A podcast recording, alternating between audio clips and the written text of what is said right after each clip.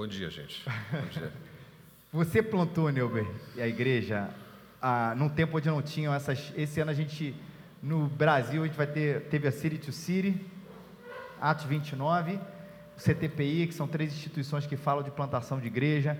O material escrito é mais do que abundante, os seminários, os treinamentos, mas isso é agora. Como é que era plantar a igreja há 20 anos atrás? E qual é a principal diferença que você vê hoje na plantação? Há 20 anos atrás era aquele modelão, né? Você tinha uma igreja mãe, uma igreja que ia assim patrocinar uma nova plantação. Essa plantação era vista muitas vezes como, como uma divisão da igreja, né? Ah, está saindo e tal, porque está todo mundo chateado, aquela coisa, né? E tinha isso, muitas nossas igrejas batistas né, cresceram na base do empurrão. Né? Você vai empurrando o cara para fora, aí as igrejas vão se multiplicando. Né? Mas agora a, a mentalidade é outra, sobretudo no aspecto do ambiente urbano. Né? O ambiente urbano é um desafio enorme para a igreja, dada a complexidade, a dificuldade de espaço, mobilização de pessoas. Nós vivemos numa cidade que é, tá junto é complicado. Né? Uhum.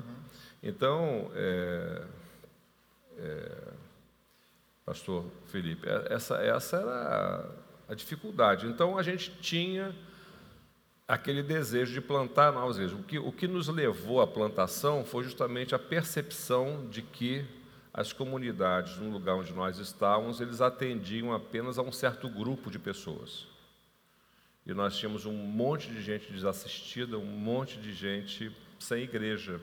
Né? E a ideia é, você tem que se adaptar ao que existe.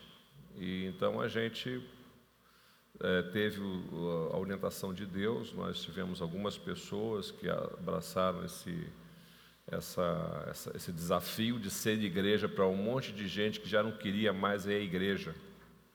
Um monte de gente que achava que igreja não era mais para elas. Né? E um monte de gente que acreditava que podia ter conexão com Deus sem a intermediação da comunidade. São aquelas pessoas sem religião. Né? Então você tinha o sem igreja, porque o crente, quando ele se afasta da igreja, ele diz que ele não tem religião. Né? Inclusive, esse, vocês já perceberam no, no, nos nossos indicativos de crescimento no Estado? Nós temos um crescimento muito grande de evangélicos, né?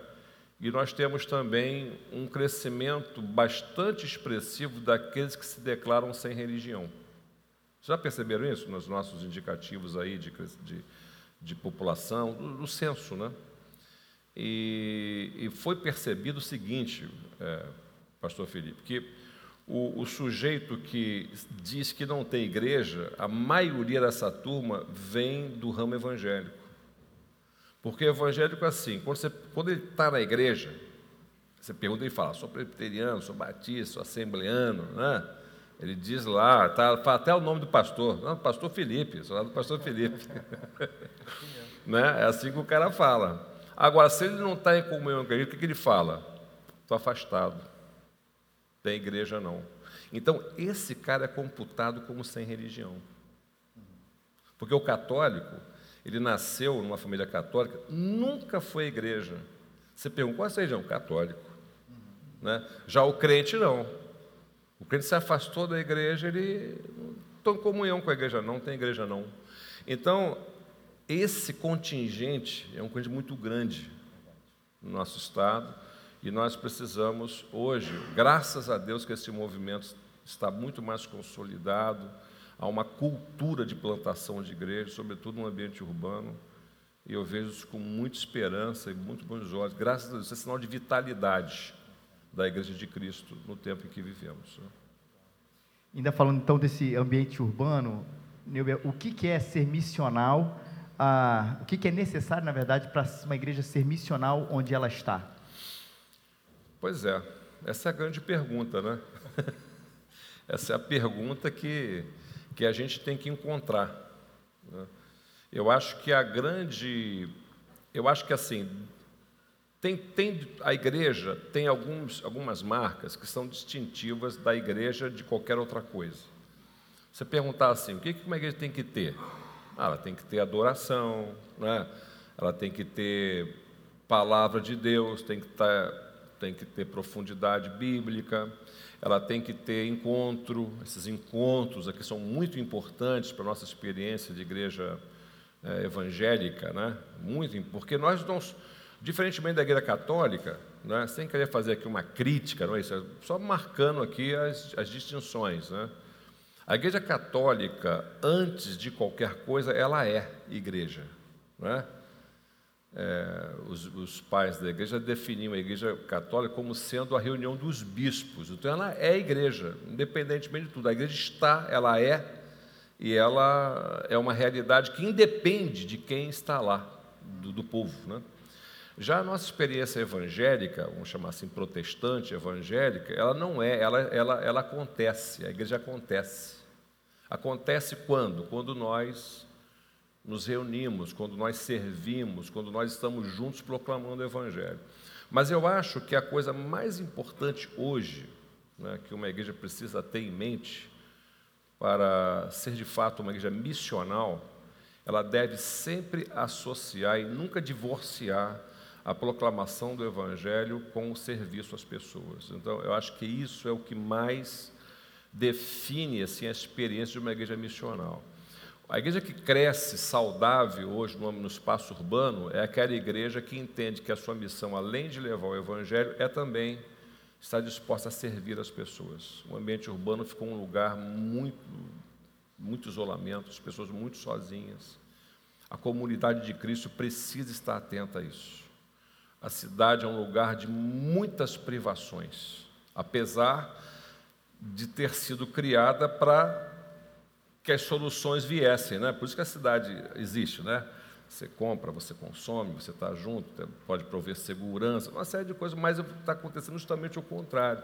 As cidades se tornaram um lugar de privação de pessoas sozinhas, de pessoas abandonadas, de gente desencantada, enfim, de tudo isso. Então, a, a, igreja, a comunidade de Cristo, precisa entender que um, um, das suas, talvez um dos seus aspectos mais importantes é cada pessoa que entra por aquela porta, a gente poder dizer como eu posso servir a você, como eu posso ser útil a você, como eu posso suprir você de alguma maneira, como nós podemos fazer isso.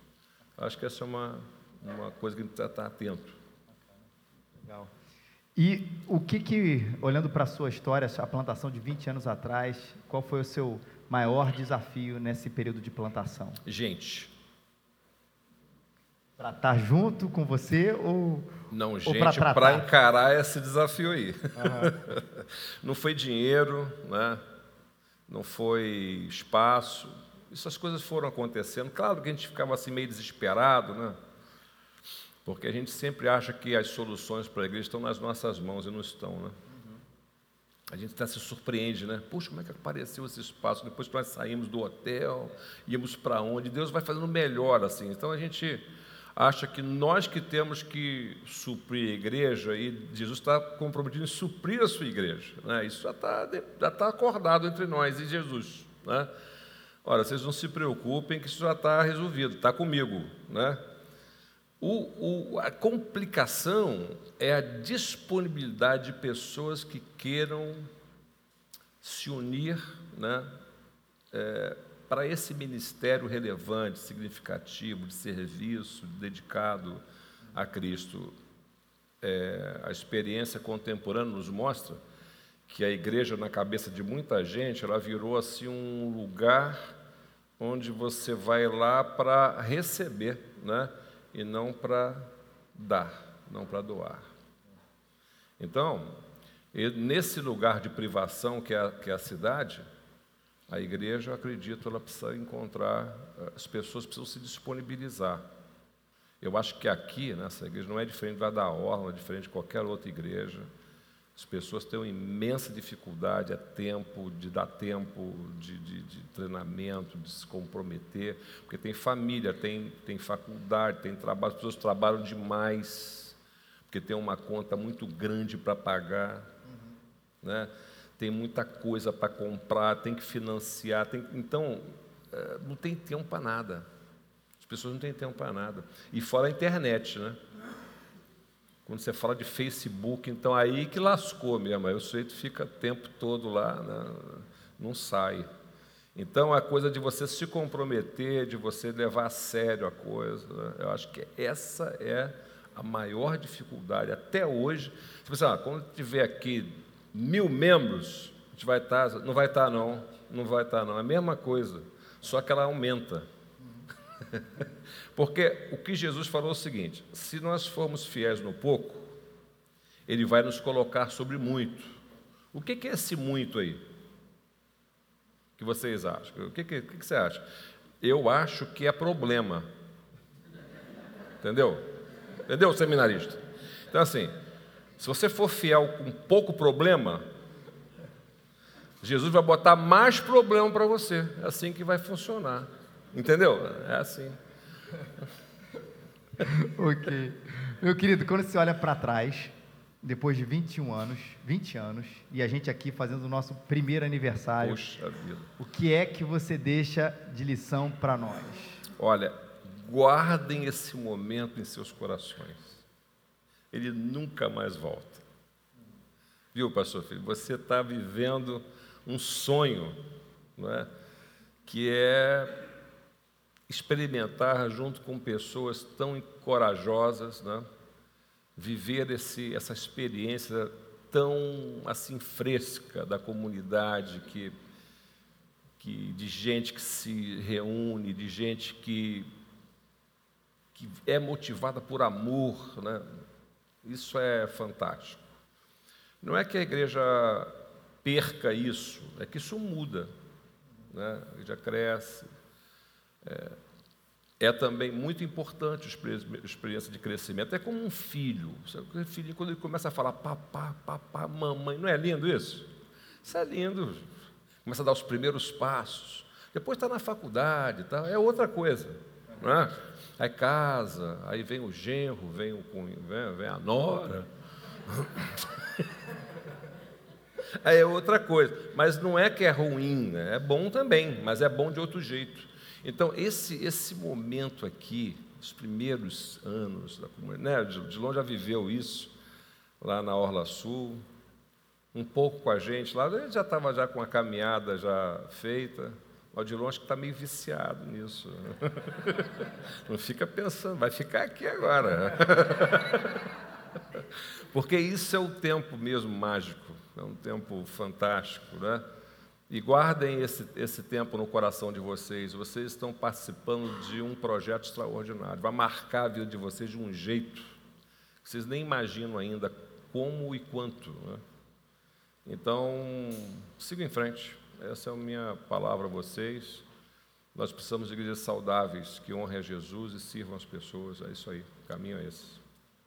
Obrigado, pastor. Valeu, um prazer. É um prazer.